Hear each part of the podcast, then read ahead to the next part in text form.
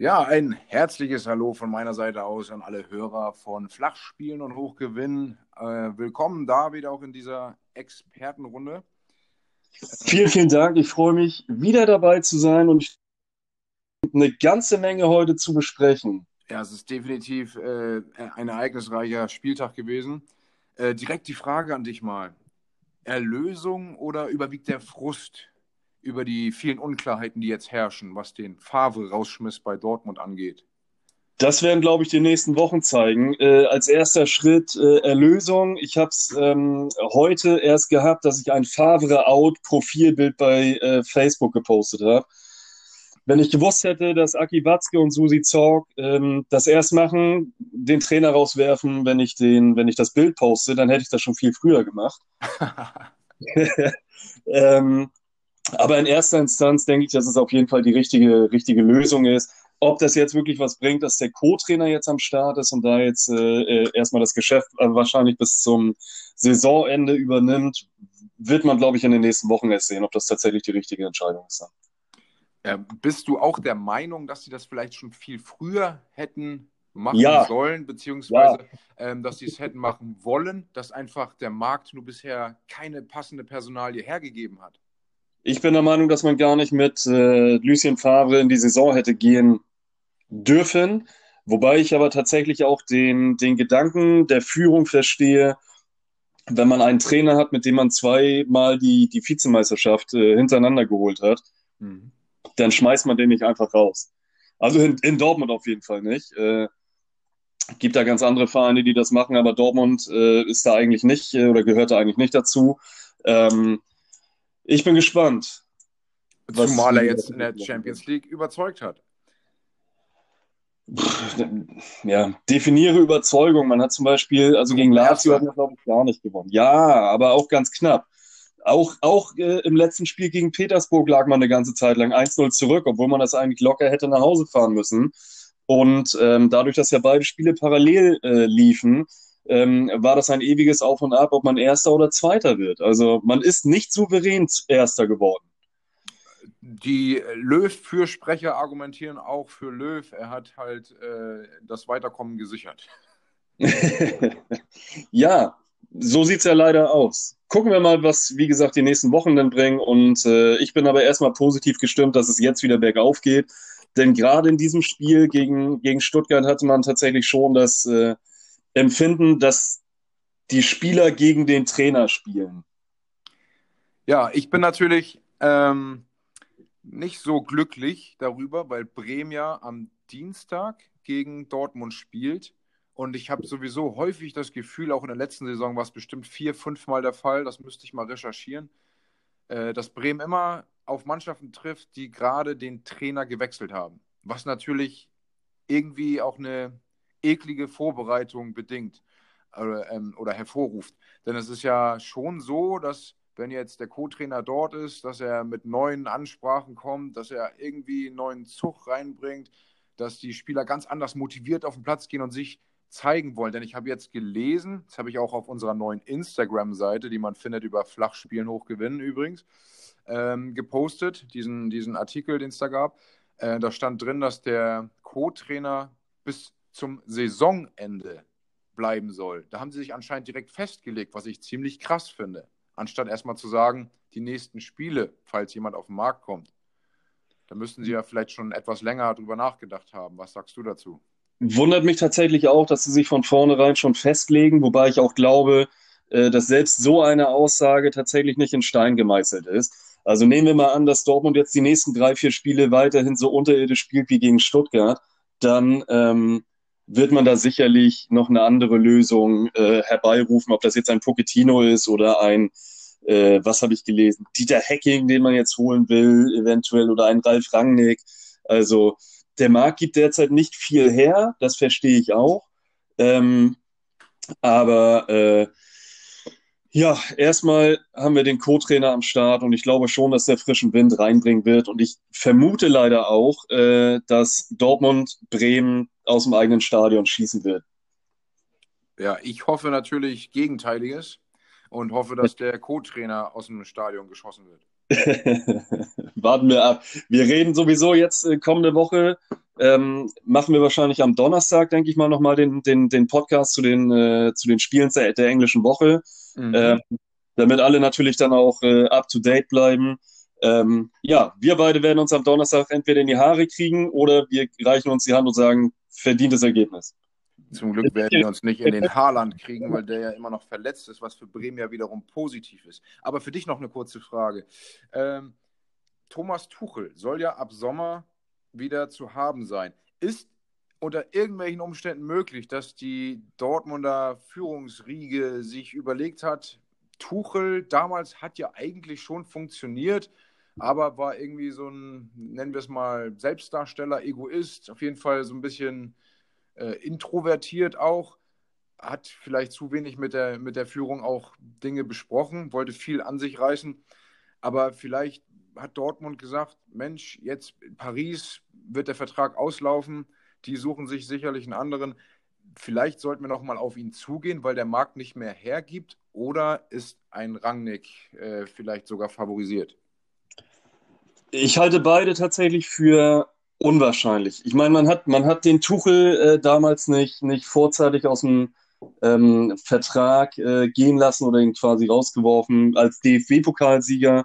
Ähm, wenn es, wenn es gestimmt hätte. Ich glaube, dass man, dass es gar also ich glaube schon, dass Tuchel mit der Mannschaft klarkommen würde, unabhängig davon, ob ein Hummels jetzt da ist oder nicht. Denn Hummels und Tuchel sind ja auch äh, öfter mal aneinander geraten. Ich glaube aber ganz einfach, dass äh, Tuchel und die Führung nicht miteinander ähm, kooperieren können oder funktionieren können. Deswegen halte ich Tuchel als nächsten Trainer beim BVB tatsächlich sehr, sehr unwahrscheinlich. Und Rangnick glaube ich tatsächlich auch nicht, dass er das wird, weil er nämlich einer ist, der einen absoluten Fußball-Sachverstand hat. Aber leider ist es bei Rangnick so, ähm, dass er ja so ein bisschen Alleinunterhalter sein möchte, wie, wie in der Premier League, dass man halt ähm, als Trainer äh, sowohl Spieler kauft, als auch verkauft, als auch eben den ganzen Laden managt. Und das werden sie in Dortmund definitiv nicht aus der Hand äh, geben. Der Vorteil an, dieser, an diesem System wäre natürlich, ähm, ein Rangnick hätte meiner Meinung nach, und bei dem Punkt waren wir ja schon beim letzten Podcast, einen zweiten starken Stürmer im Kader. Verstehe ich nicht. Rangnick hätte, wenn er Trainer wäre bei Dortmund und das Sagen hätte, was auch Transfers anginge, hätten die einen so, zweiten Stürmer im Kader. Ah, Entschuldigung, ja, okay. Du meinst, er würde noch einen zweiten starken Stürmer dazu holen? Den hätte er schon da, weil er vor der Saison gesagt hätte, so reicht es nicht. Ach, okay. Rangnick ja. ist ein sehr starker und äh, versierter Kaderplaner. Das ist der Vorteil. Das auf jeden Fall.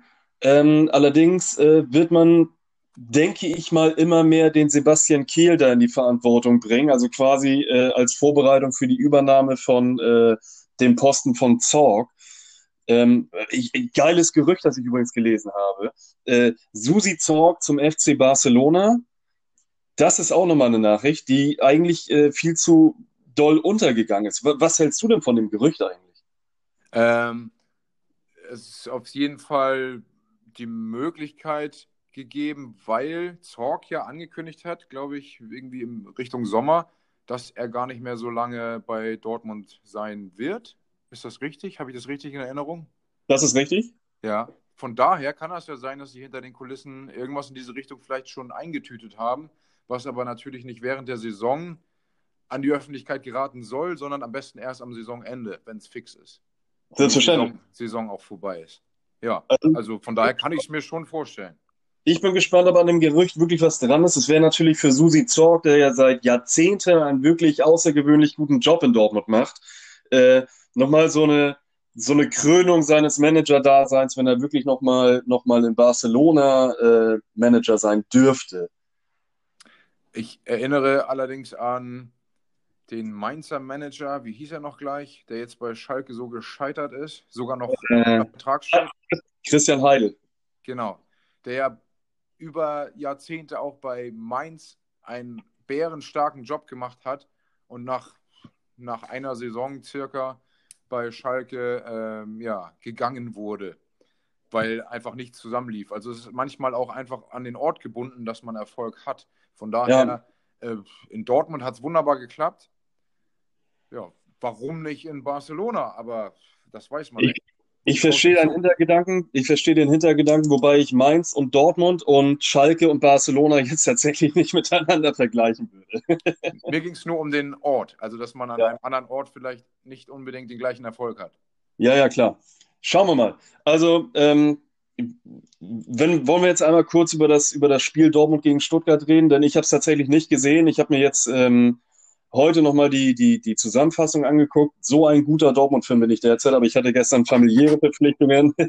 also sagen wir mal, ich habe das Spiel verfolgt, so nebenbei, weil ich natürlich, ähm, ich habe bei Kickbase äh, zwei Spieler, Hummels und Reus, äh, hatte gehofft, dass Reus auf irgendeine Art und Weise gegen Stuttgart trifft.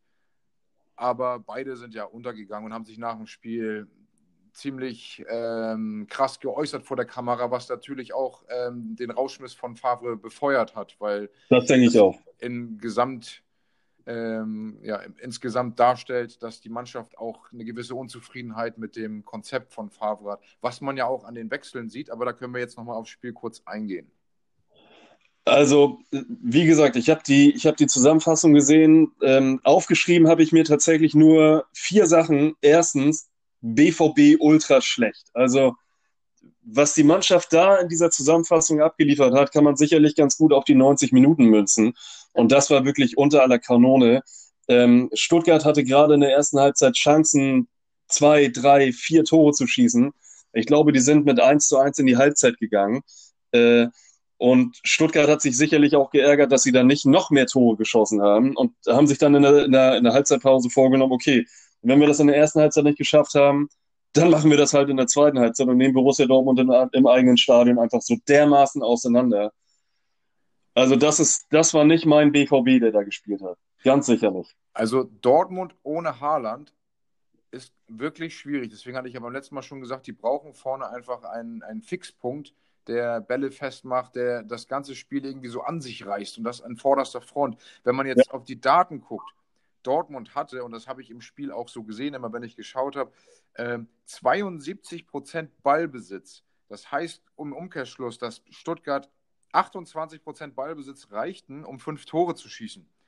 Ähm, das Spiel von Dortmund war ganz häufig so, dass sie so schön, wie sie es ja dann äh, so häufig machen, wenn es nicht so gut läuft, immer schön auch für die deutsche Nationalmannschaft um den Strafraum rum kombiniert, aber nicht zielgerichtet Richtung 16er kommt. Und wenn, dann steht dort keiner. Das ist der große Schwachpunkt momentan. Deswegen, ich glaube, mit Haaland würden die besser dastehen, würden unter anderem aber auch Schwächen von Favre kompensieren dadurch. Denn ich glaube, ähm, dass, dass ihm auch ein paar, ein paar taktische Kniffe abhanden gekommen sind, jetzt wo er mit, mit richtig starken Leuten zu tun hat, was ja früher nicht immer der Fall war, wenn er gearbeitet hat.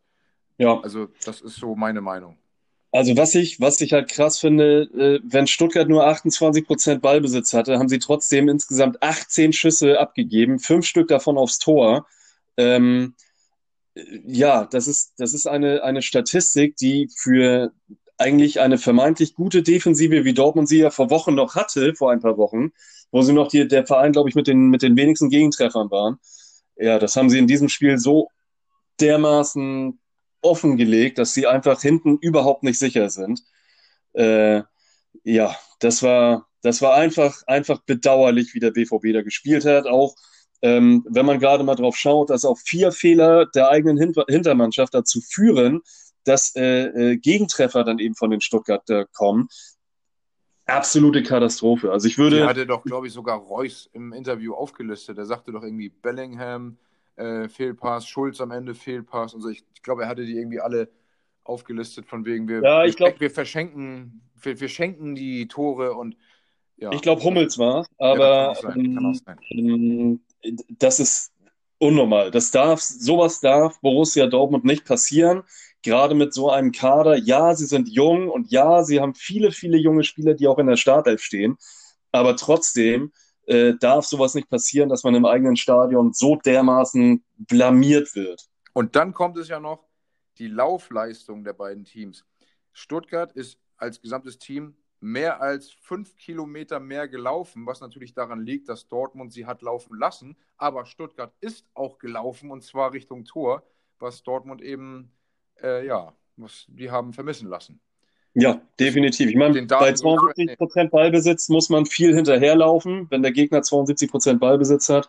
Aber ja. Stuttgart hat es gemacht, genau. Stuttgart hat es gemacht. Eindeutig. Stuttgart ist ganz groß dabei in dieser Saison, hat echt äh, vor allen Dingen vorne mit Bamangituka und auch mit Gonzales und sogar in der Hinterhand als Stürmer Nummer 3 Kalajdzic wirklich was zu bieten in vorderster Front und das nutzen die auch. Die haben schon 24 Tore, damit schon drei mehr als Leverkusen, die jetzt live gerade 2-0 führen. Äh, und sogar ein mehr als Leipzig, also was die, was die vorne an, an Tore machen, genauso wie Union Berlin mit 23 Toren, das ist schon beachtlich.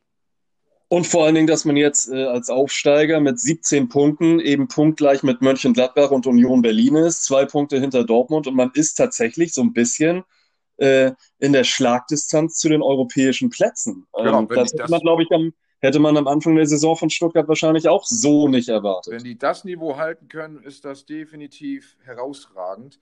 Ähm, ja. Das liegt aber auch daran, dass natürlich der, der, Corona dafür sorgt, dass, dass die Termine so eng gestrickt sind, dass so viel Rotation auch in den Top-Mannschaften ist, weil die natürlich auch eine Champions League überbrücken müssen, überbrücken in Anführungszeichen, müssen sich schonen unter der Woche, weil sie am Wochenende wieder spielen, hin und her. Jetzt kommt englische Woche in der Bundesliga. Also insgesamt ist es eine schwierige Situation für die Top-Clubs und der ein oder andere macht es eben besser.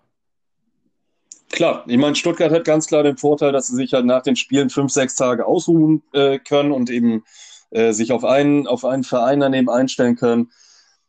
Aber das sollte tatsächlich aus meiner Sicht keine, keine Entschuldigung sein. Ähm, Dortmund hat eine sehr, sehr krasse Mannschaft, die derzeit unter den Bedingungen schlicht und ergreifend nicht funktioniert. Ja, fassen wir mal zusammen. BV, bitte was? Favre, bye bye. Und was macht eigentlich Bayern? Das Interessante nämlich ist, dass auch Bayern sich in dieser Saison nicht so souverän zeigt und auch gegen vermeintlich kleinere Gegner schwächelt und mittlerweile auch vier der elf Spiele nicht gewonnen hat. Also dreimal unentschieden, einmal eine Niederlage. Dadurch ist live jetzt Leverkusen Erster. Die werden das auch schaffen, da gehe ich stark von aus nach dem Spieltag Erster zu sein. Und Leipzig punktgleich, Wolfsburg nur drei Punkte dahinter. Und auch Dortmund, je nachdem, wie die sich jetzt zeigen, sind mit fünf Punkten Rückstand trotz dieser Krise noch in Schlagdistanz. Das ist halt das, was wir beide in der letzten Folge gesagt haben. Die Bundesliga macht Spaß, aus dem Grund, dass eben auch die vermeintlich Großen auch mal schwächeln und äh, die Kleineren dadurch rankommen. Siehe Leverkusen, siehe Wolfsburg, die ja wirklich eine absolut herausragende Saison derzeit spielen, indem sie nach elf Spieltagen immer noch ungeschlagen sind. Ja, Wahnsinn. Also mit vielen äh, Unentschieden gestartet, kommt jetzt die Serie der Siege und die spült sie richtig hoch. Und die haben auch einen breit aufgestellten, starken Kader. Die sind äh, hinten gut besetzt, haben gute Einkäufe gehabt mit Baku, äh, haben vorne den Wechhorst, der wirklich ein, ein Haaland-ähnlicher Typ ist, das Spiel vorne äh, an sich reißt, das auf ihn zugeschnitten ist. Von daher haben die schon eine tolle Mannschaft im Mittelfeld mit Schlager und Arnold. Die werden auf jeden Fall um Europa spielen. Wie weit es nach oben geht, werden wir dann sehen. Das glaube ich auch, da bin ich absolut bei dir. Zum Spiel Union gegen Bayern habe ich mir tatsächlich nur aufgeschrieben, äh, starke erste Hälfte von Union, ähm, wo sie noch mehrere Chancen hatten, eigentlich äh, den Spielstand noch höher ähm, in die erste Halbzeit zu bringen. Mhm. Wen ich mir äh, explizit aufgeschrieben habe, ist der ähm, Nigerianer, ist er, glaube ich, äh, Avoniji. Mhm. Äh, der war wirklich sackstark, alleine schon in der Situation, wo er ähm, sich selber den Ball in der eigenen Hälfte erkämpft den schnell nach vorne spielt, äh, mit einer absolut krassen Geschwindigkeit nach vorne läuft, den Ball wiederbekommt. Hummels, äh Quatsch, Boateng einmal ganz kurz stehen lässt oder grätschen lässt und dann leider den Ball ganz knapp am Tor vorbei ähm, schießt. Also das wäre wirklich ein starkes Ding von ihm gewesen. Und Union hatte noch weitere Dinge. Ich glaube, ein Pfostenschuss war noch mit bei. Mhm. Ähm, also die waren, die waren schon gut drauf und das, obwohl Max Kruse fehlt. Ich habe ähm, ja gedacht, dass wenn als Kruse bekannt gegeben hat, dass er mindestens acht Wochen fehlen wird, dass äh, Union rutschen wird. Aber das ist wirklich, das ist wirklich à la Bonheur gewesen, was die da auf den Platz gebracht haben gegen Bayern, die wiederum echt einen schlechten Tag erwischt haben. Die haben 12 zu 12 Schüsse, sehe ich hier. Ähm, also ich habe die letzten 30 Minuten geguckt und ähm, wie viele Kontersituationen Berlin da hatte, die zum Teil nicht, jedenfalls im, im letzten, der letzte Pass war immer äh, ja, entscheidend dafür, dass es nicht gereicht hat. Aber ja. wie viele Kontersituationen da noch entstanden sind, das ist eigentlich echt krass gegen Bayern, gegen den Champions League-Sieger, gegen die aktuell beste Mannschaft Europas. Ähm, Teuchert zum Beispiel einmal, da standen die irgendwie zu dritt vorm Tor, da war glaube ich nur noch ein oder zwei Bayern-Spieler, ich weiß nicht mehr genau, auf jeden Fall links hätte er abspielen können, rechts hätte er abspielen können und entscheidet sich dafür, das Ding selbst zu machen, wollte den so ein bisschen schlenzen an Neuer vorbei und da ist der Fehler, an Neuer vorbei. Den ja. hat Neuer natürlich gehalten und macht er ihn rein, ist er der Held und so, ja, hätte er abspielen müssen, ganz klar. Ich habe gedacht, jetzt kommt der Pass nach rechts. Nein, er schießt selbst. Eieiei, und das wäre es gewesen. Ich glaube, das wäre der Knockout gewesen für Bayern, die äh, ja, wahrscheinlich vom Spiel unter der Woche müde waren und auch der Rotation geschuldet eben nicht top drauf waren. Das denke ich auch. Ich denke, das wird auch dasselbe Problem sein wie bei allen anderen Bundesligisten, die am Wochenende jetzt nicht gepunktet haben ähm, weil sie vorher in äh, Europa unterwegs waren. Ähm, auch die Bayern sind äh, immer schlagbar und äh, auch tatsächlich irgendwann mal kaputt. Und ich vermute, dass es in diesem Spiel tatsächlich so war, dass die Spieler einfach ein bisschen platt waren. Ähm, und wie du schon sagst, durch die Rotation, äh, wo junge Spieler einfach wieder mit eingesetzt wurden, ähm, ja, hat es einfach gegen Union in Berlin nicht gereicht. Ja, ich finde auf jeden Fall stark, dass wir mit Bayer Leverkusen und Leipzig zwei Mannschaften haben, die neben Wolfsburg ähm, ja, und mit Abstrichen Dortmund, nee, die sind nicht auf Kurs, aber dass die jedenfalls auf Kurs sind, ganz, ganz oben anzugreifen.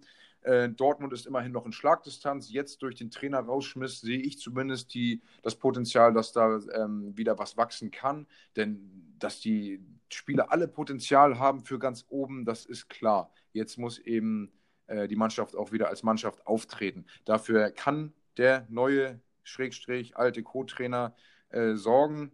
Das wird sich zeigen. Ja, ich, ich, ich sag dir aber, ab sofort steht Lucien Favre natürlich dann nicht mehr in der Schussbahn. Das heißt, ab sofort sind die Spieler gefordert. Es gibt jetzt keine Ausreden mehr.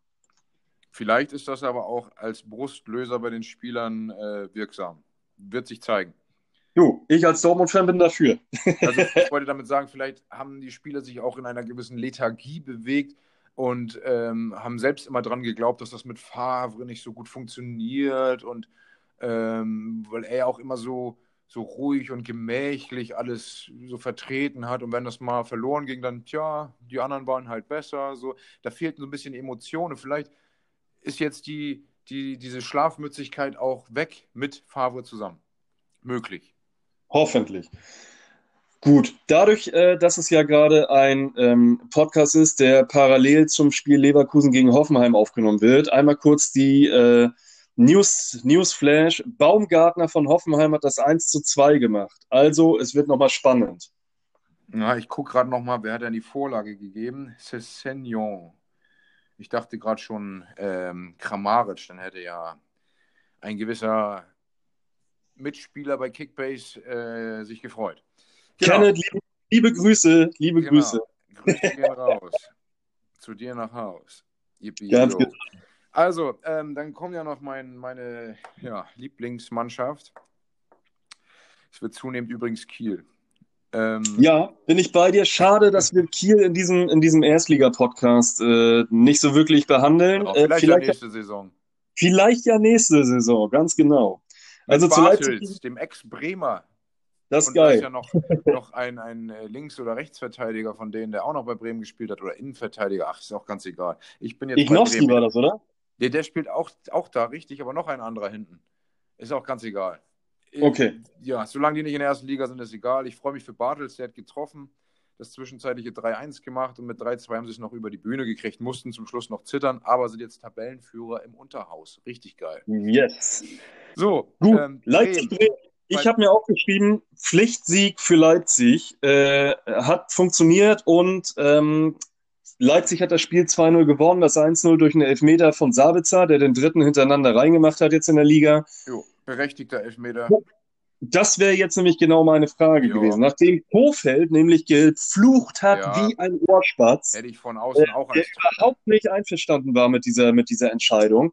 Ich habe mir das zwei, dreimal in der Wiederholung angeguckt und gesagt, Alter, das ist ein eindeutiger Elfmeter, der hämmert ihm da seine Ellenbogen ins Gesicht. Also ich meine, man muss sagen, Bremen war bis dahin gut im Spiel. Ähm, klar war Leipzig besser, das ist aber auch naturgemäß so. Ähm, und der Elfmeter hat einfach das Spiel gekippt. Man weiß, wenn man 1-0 zurückliegt, muss man so viel investieren gegen eine Mannschaft, die viel besser ist. Das ist schon äh, ein schwieriges Unterfangen. Es ist möglich. Bremen hat es ja auch probiert, aber es war einfach klar, dass es schwierig wird. Und, und Ich nenne dieses Phänomen den Schalke-Effekt. ja, das ist äh, möglich. Da können wir ja auch ganz kurz gleich noch zu kommen. Aber bei Bremen würde ich einfach selbst auch mal als Bremen-Fan die Frage in den Raum werfen: Ist Kofeld noch der Richtige? Was sagst du dazu als ein Fan einer anderen Mannschaft? Äh, Also, wie ich ja schon gesagt habe, als Werder-Sympathisant, ähm, Kofeld, selbe Situation wie in Dortmund. Man hätte mit Kofeld nicht in die Saison gehen dürfen. Nachdem man so eine katastrophale, ja, Verletzungspech etc. pp, aber man hätte, glaube ich, aus meiner Sicht nicht mit Kofeld in die Saison starten dürfen. Man hat es trotzdem gemacht, es hat die ersten Spieltage funktioniert. Mittlerweile funktioniert es überhaupt nicht mehr. Ähm, und es wird auch, wie wir schon in der letzten Folge gesagt haben, in, der, in den nächsten Wochen überhaupt nicht funktionieren und äh, Werder wird unten reinrutschen. Da bin ich mir ganz, ganz sicher. Aber auch hier, das Problem ist Mangel an Alternativen. Ich sehe bei Werder Bremen keinen, keinen Trainer, den ich jetzt tatsächlich da als, als, als Hauptcoach einsetzen würde. Von außerhalb. Übrigens hat Wirtz gerade das 3-1 gemacht und äh, Kenneth hat sich aufgeregt und möchte, dass Hoeneß entlassen wird. Von daher wäre ja Hoeneß vielleicht eine Alternative für Bremen, wobei den möchte ich da auch nicht haben. Nee, also ganz, ganz ernst gemeint, ähm, ich bin zwiegespalten, denn ich habe natürlich auch diese ganzen Emotionen miterlebt und mit durchlebt, die, die Kofeld letzte Saison mit Bremen ähm, ja, durchschritten musste, durchschreiten musste. Ähm, und zwar bin ich auch der Meinung gewesen, jetzt nach dieser Saison kann man befreiter aufspielen, weil man nicht, weil man nicht auf die Tabelle gucken muss, weil man bei Null startet. Und das hat ja auch gut funktioniert. Und die Grundidee, die Kofeld da aufs Papier gebracht hat, kann ich nachvollziehen, hat auch gut funktioniert. Jetzt ist tatsächlich wie, wieder wie in der letzten Saison der Fall, dass, dass das Verletzungspech zuschlägt. Ähm, erstens, Klaassen fehlt ganz klar, das hat aber kein Verletzungspech, den haben sie noch verkaufen müssen, auch aufgrund der ähm, hohen Verschuldung durch auch Corona und so weiter. Aber vorne Füllkrug, der jetzt immer noch länger und noch länger und noch länger ausfällt. Jetzt hatte nach einem Kurzeinsatz äh, Selke wieder ein bisschen für Furore gesorgt, kurzzeitig. Äh, und ich dachte, hey, vielleicht kommt der ja gegen Leipzig wieder in Fahrt. Ah, fällt er auch wieder aus. Also vorne fehlt einfach einer, der, der genauso wie bei Dortmund jetzt gerade ein, ein, eine Anspielstation ist. Der, also wenn ich das Bremer Spiel sehe, denke ich, bis ins letzte Drittel sieht das echt gut aus. Die können sich teilweise wunderbar durchkombinieren, aber vorne ist einfach keiner. Da ist ein Sergeant, der für mich überhaupt kein Mittelstürmer ist. Der turnt irgendwo um den Strafraum rum. Ich weiß nicht genau, was er da eigentlich vorhat. Wenn, auch selbst wenn eine Flanke von außen kommt, da ist keiner. Da ist kein Wechhorst, da ist kein Lewandowski, kein Haaland, da ist kein großgewachsener, so wie ein eben Füllkrug oder ein Selke, der einfach mal den Kopf hinhält. Also kannst du es vergessen, Flanken von außen gehen nicht. Durch die Mitte Ja. kombinieren wird genauso schwierig, weil Bremen mittlerweile mit fünf Leuten hinten steht. Natürlich sollen diese zwei Offensiven ähm, das kompensieren, weil man ja eigentlich eine Dreierkette spielt. Aber wenn man aufs, auf die taktische, realtaktische Analyse guckt, spielen sie eigentlich mit fünf Leuten hinten. Das ist eine Fünferkette, mehr ist das nicht. Dann sind eigentlich nur fünf Leute im Mittelfeld Schrägstrich vorne. Das ist kaum möglich, da eine Offensive zu entwickeln. Also kann man auf Konter spielen. Dann hat man einen Chong, Rashica ist nämlich auch verletzt, von wegen Verletzungspech. Einen Chong, der überhaupt nicht zum Zug kommt und wenn, dann macht er irgendwie eher Unsinn. Den kannst du eigentlich draußen lassen. Den kannst du in der zweiten Mannschaft aufbauen. Darf er, glaube ich, nicht, aus irgendwelchen Aufenthaltsgenehmigungs- oder arbeitsrechtlichen Gründen. Äh, auf jeden Fall, das Verletzungspech ist definitiv, definitiv da, weil Bremen ja einen, einen äh, sehr dünnen Kader hat. Die haben eigentlich eine erste Elf und danach ein paar Backups, die ziemlich schwach sind. Und jetzt fehlen halt echt starke Leute und das ist ein massives Problem. Das sehe ich so. Kofeld würde ich jetzt so vergleichen, hat jetzt das Problem, er soll mit einem Fiat Punto, gibt es den? Ja. Fiat Punto in der Formel 1 fahren. So fühlt sich das momentan an, sogar als Bremen-Fan. Also wenn ich mir den Kader angucke, denke ich, also viel mehr geht halt irgendwie auch nicht. Muss man natürlich gucken, beim Spiel gegen Mainz, wenn das nicht gewonnen wird, sollte Bremen, auch wenn das kurzfristig ist, vielleicht handeln und einen neuen holen. Nicht nur vielleicht, sondern die sollten dann handeln. Dann ist es, dann, dann, dann muss man definitiv was verändern. Dann liegt es am Trainer. Er kann ja wunderbar alles schönreden. Das ist ein Rhetoriker vor dem Herrn. Jedes Spiel, wenn man 3-1 verliert, wenn man 4-1 verliert, da kann er erzählen, warum, wieso, weshalb und dass es im nächsten Spiel besser wird. Das macht er aber gefühlt seit zwei Jahren. Also hört sich alles super an, aber auf dem Platz muss er das zeigen. Und zwar also, spätestens im übernächsten Spiel. Ich muss sagen, deine, deine Meinung mit der, mit der, äh, ich nenne sie jetzt mal, und das ist jetzt mein Wording, mit der, mit der Trümmerreservebank, äh, die teile ich tatsächlich nicht ganz. Denn wenn ich nämlich sehe, dass ein Moisander, ein Valkovic oder ein Osako auf der Bank sitzen, äh, ja, das sind Leute, die auch schon erste Elf gespielt haben. Und dazu hast du dann eben einen Chong und einen Voltemade oder einen Bohm, ähm, die auch noch eingewechselt wurden. Also es ist im Prinzip das System, das quasi jeder andere Bundesligist derzeit spielt, ähm, in dem eine erste Elf steht und dann eben äh, erfahrene und junge Spieler dann irgendwann im Laufe des Spiels eingewechselt werden. Ich vermute, dass die dass die, also es ist kein, natürlich, Bremen und Dortmund kann man derzeit vom Spielermaterial her natürlich nicht vergleichen. Aber die Mannschaft, gerade die Startelf, ist eigentlich schon gut. Natürlich, wenn ein Füllkrug noch dabei ist oder noch ein Rashica, ja, klar, dann kannst du natürlich ein, ein Chong kannst du dann direkt auf der Bank lassen oder nach Hause schicken. Oder auch ein, ein Voltemade, der natürlich jetzt langsam an die Liga rangeführt werden soll, ist natürlich nicht dasselbe Kaliber wie ein Füllkrug, aber, aber also so ganz schlecht finde ich die Reservebank jetzt tatsächlich bei Bremen nicht. Ich glaube, auch hier ist das Problem, der Verein oder die Spieler haben einfach viel zu wenig Selbstvertrauen äh, und treffen jetzt leider im, im, im, letzten Drittel der Rückrunde auf äh, Vereine, auf große Vereine, ob das jetzt Dortmund, Leipzig oder wer auch immer ist, die natürlich ähm, mit einer ganz anderen Qualität antreten. Äh, ja, gegen Bayern hat es äh, äh, funktioniert, aber ansonsten ja, duckt sich Bremen derzeit da so ein bisschen, ein bisschen weg. Ja, in meinen also, Augen fehlt tatsächlich Qualität. Kann ich, also ich, ich sehe es so. Beispielsweise äh, Moisander, der gefiel mir in der letzten Saison schon überhaupt nicht. Wenn er jetzt zu seinen Einsätzen kam in dieser Saison, hat er eigentlich auch nur mit einem Eigentor für Aufmerksamkeit gesorgt. Ansonsten freue ich mich alles andere als, äh, ja, also ich freue mich überhaupt nicht, wenn er auf den Platz kommt, weil ich ich, ich empfinde nur Unsicherheit bei ihm im Spiel. Und das als Kapitän natürlich. Ähm, ja. dann, dann sehe ich im Mittelfeld ist jetzt Möwald gesetzt, der ja erst, der, der, ist die komplette letzte Saison ausgefallen mit einer Knieverletzung. Und das merkt man ihm auch an. Ähm, außerdem ist er auch, wenn jetzt Klaassen da wäre zum Beispiel, definitiv nur Backup gewesen. Dann haben wir vorne jetzt im Spiel gegen Leipzig Romano Schmid gehabt, der ja ähm, vor der Saison ja, in der Vorbereitung ganz gut gespielt, kam, kam von, ähm, wo hat er denn? In Österreich, Wolfsberg.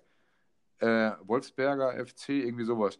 Hat er ja. eine, war in der Saison ausgeliehen, hat da richtig gut performt.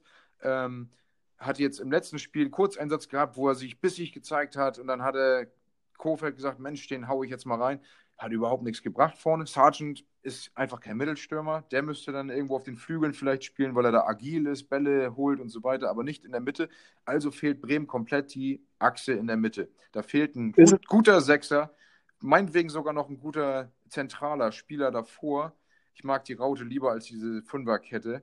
Ähm, und vorne den Mittelstürmer. Und das fehlt. Und solange versuchen die das auf irgendeine Art und Weise zu kompensieren, ähm, und mit dem Spielermaterial ist es einfach schwierig. Deswegen kann das Überleben in der Liga nur funktionieren, wenn man ähm, Mannschaften auf gleichem oder niedrigerem Niveau schlägt. Also Bielefeld, Augsburg, Schalke, äh, Köln. Wen vergesse ich da noch? Aktuell ist das schwierig, weil viele, die man unten einschätzt, weiter oben sind. Also Freiburg noch, Mainz. Das sind die Mannschaften, die muss man schlagen. Das sind dann 1, 2, 3, 4, 5 Teams. 3 mal 5 sind 15, das zweimal sind 30 Punkte, damit hält man die Liga, wenn es so einfach wäre. Ist es ein Nachteil, dass man vor der Saison einen Maximilian Eggestein, der glaube ich gelernter Mittelstürmer ist, aber bei Kofeld immer nur über die Außen gekommen ist, dass man den äh, in die österreichische Liga verliehen hat? Johannes Eggestein, das ist sein Bruder. Johannes, genau. stimmt. Maximilian Eggestein steht auf dem Platz. Genau. Ähm, nein, ist es nicht, denn der hat immer wieder Chancen bekommen in der letzten Saison, unter anderem auch in der Vorbereitung. Und ähm, da fehlte auch, da fehlte auch der letzte Zug. Ich finde es gut, dass er die Saison bekommt und sich dort zu entwickeln, einfach nochmal ein, ein Niveau weiter unten. Ähm, und außerdem, wenn beide Stürmer gesetzt bzw. fit sind, Selke und auch Füllkrug, dann ist er einfach, dann kriegt er zu wenig Spielzeit, um sich zu entwickeln. Von daher ist der Schritt Ausleihe richtig. wenn er die vernünftig meistert, dann kann er gerne wiederkommen und zeigen, was er kann. Weil sonst muss er auch verkauft werden oder abgegeben werden, wie auch immer. also mein, mein Vater ist ja Bremen-Fan und der postet regelmäßig, äh, dass es von Bremen ein Fehler war, den Johannes Eggestein abzugeben, weil der das wohl in Österreich bisher sehr, sehr gut macht, sowohl in der Euroleague als auch eben in der Liga trifft. Ähm, ja, schauen wir mal. Aber dazu wieder der typische Spruch: Im Nachhinein hätte es jeder vorher gewusst. Man, man, wusste, man wusste natürlich nicht, dass er da jetzt gut funktioniert, dass er Talent hat, dass er seine Stärken ähm, einsetzen kann, wenn er gefüttert wird, etc. Das ist ja Bremen bekannt, sonst hätten die nicht verliehen, sondern verkauft. Aber er hat es halt bisher nicht so gezeigt und von daher hätte es auch sein können, dass er ein weiterer Platzhalter auf der Bank ist. Und ich finde den Schritt richtig zum, zur Entwicklung. Und ähm, wenn Bremen in der Liga bleibt, bekommen sie in der nächsten Saison eventuell einen, der da vorne mitmischen kann. Oder sie sagen sich, wir verkaufen ihn lieber und holen jemand anderen. Viel schlimmer finde ich eben, dass ein Chong, den man ja, den man, ich selbst auch, ich habe ihn in der Vorbereitung spielen sehen, der hat ja gar kein Selbstvertrauen mehr. Das eine Spiel, ich weiß nicht, gegen wen es war, Freiburg oder so, läuft allein aufs Tor zu, stoppt ab und ich denke, das gibt's doch nicht. Und wurde von, von, ach nee, gegen Frankfurt war das, Hasebe, den 36-Jährigen, wurde von dem noch eingeholt. Dabei ist Chong der schnellste Spieler bei Bremen. Und ich dachte, das gibt's doch nicht. Der, der hat einfach nur Haken, Schießen, Tor. Fertig. Hat er in der Vorbereitung gemacht und jetzt geht gar nichts mehr. Scheißt ja. in die Hose vorm Tor. Kann ich nicht nachvollziehen. Naja, so ist es. Schauen wir mal, wie sich das bei, bei Werder weiterentwickelt. Tendenz ist ja tatsächlich nach unten. Ähm, ja, warten wir mal, warten wir mal ab. Ja, letzte Geschichte noch. Schalke. Aufgeschrieben, auf, na, warte, aufgeschrieben habe ich mir eigentlich nur noch, äh, dass ähm, Paulsen und Olmo ähm, sehr, sehr stark kombiniert haben und Olmo sich nachher durch äh, drei äh, oder gegen drei Abwehrspieler durchsetzt und das 2-0 macht, was ich sehr, sehr stark fand. Olmo aus meiner Sicht auch ähm, Spieler des Spiels. Und äh, bei Leipzig hat man das tatsächlich gar nicht so gemerkt, dass sie am äh, unter der Woche noch äh, Champions League gespielt haben und haben aus meiner Sicht eine, eine gute Leistung gegen Werder Bremen abgeliefert. Aber wie ich schon gesagt habe, Pflichtspielsieg. Die haben aber ordentlich rotiert, ne? Es kommt ja dann dazu, dass es Bremen nicht geschafft hat gegen eine Mannschaft, die äh, der Rotation geschuldet äh, anders aufgetreten ist als unter der Woche, dass die da irgendwas mitnehmen konnten. Wie auch immer. Da merkt man einfach, Leip Leipzig hat Bock, Leipzig hat eine, hat eine Serie ähm, starken und, Kader äh, und äh, nimmt, eben, nimmt eben genau ähm, diese Punkte mit aus äh, vermeintlichen Pflichtspielsiegen, um eben weiterhin äh, oben, oben mitzumischen. Leipzig jetzt äh, weiterhin Dritter mit 24 Punkten, punktgleich mit den Bayern jetzt. Ein Punkt stand jetzt hinter, hinter Leverkusen. Also dieses Dreiergespann, das da oben steht, sehr, sehr eng äh, beisammen. Wolfsburg mit 21 Punkten dahinter und dann kommt Dortmund. Also das wird auf jeden Fall noch spannend in den nächsten Wochen. Ja, wir müssen uns ein bisschen kurz fassen. Wir werden ja diese Woche auch, äh, die nächste Woche uns auch schnell auch wieder hören. Ähm, Schalke, meine Meinung, Achtung, Baum fällt. Eieiei. Ja, leider hast du das mit dem Kommentar tatsächlich sehr, sehr kurz zusammengefasst. Ich glaube, Schalke steigt ab. Wie ich letzte Woche schon gesagt habe, wenn man selbst gegen Augsburger, die mit zehn Mann nachher nur noch gespielt haben, äh, und dann, glaube ich, in der 93. oder so, warte, ja, 93. durch Marco Richter noch den Ausgleich bekommt. In Unterzahl, äh, in Überzahl. In, in Überzahl, auf Wiedersehen, Schalke. Ihr ja. gewinnt wahrscheinlich kein, kein Spiel mehr in dieser Saison. Äh, das klingt ganz stark danach, äh, den Tasmania Berlin-Rekord, äh, Negativrekord nochmal noch mal zu schlagen, denn das ist das Einzige, was sie dieses Jahr wahrscheinlich schlagen werden. Aber das ist ja eine Minute fehlte, dann hätten die drei Punkte gehabt.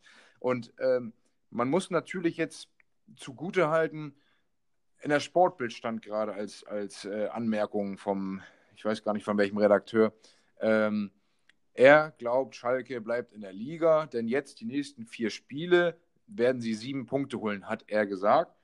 Unter anderem heute. Das wäre jetzt der eine Punkt gewesen. Dann haben die jetzt noch drei Spiele für zwei, äh, zwei Siege. Möglich ist das. Denn jetzt kommen schwächere Gegner. Ich weiß jetzt nicht mehr genau, gegen wen es da geht. Ich tippe, mal jetzt, ich tippe jetzt Bielefeld, Freiburg, Mainz, Köln, sowas in dieser Richtung. Und da ist natürlich auch für Schalke es möglich, mit, ohne Utwitz schwierig, aber möglich, ein paar Punkte zu holen. Deren Vorteil ist, dass es immer noch Mannschaften gibt, die ähnlich schlecht sind. Wenn man mal guckt, Schalke null Siege, vier Unentschieden, sieben Niederlagen nach elf Spielen, minus 25 Tore und trotzdem nur drei Punkte hinterm Relegationsplatz.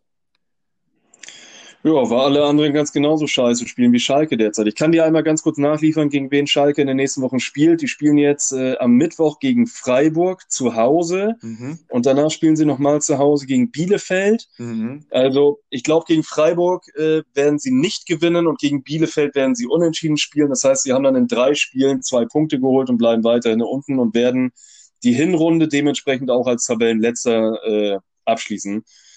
Und die werden da auch nicht mehr großartig unten rauskommen. Also Freiburg, ja, also maximal unentschieden gehe ich mit, aber ich glaube, gegen Bielefeld werden sie gewinnen.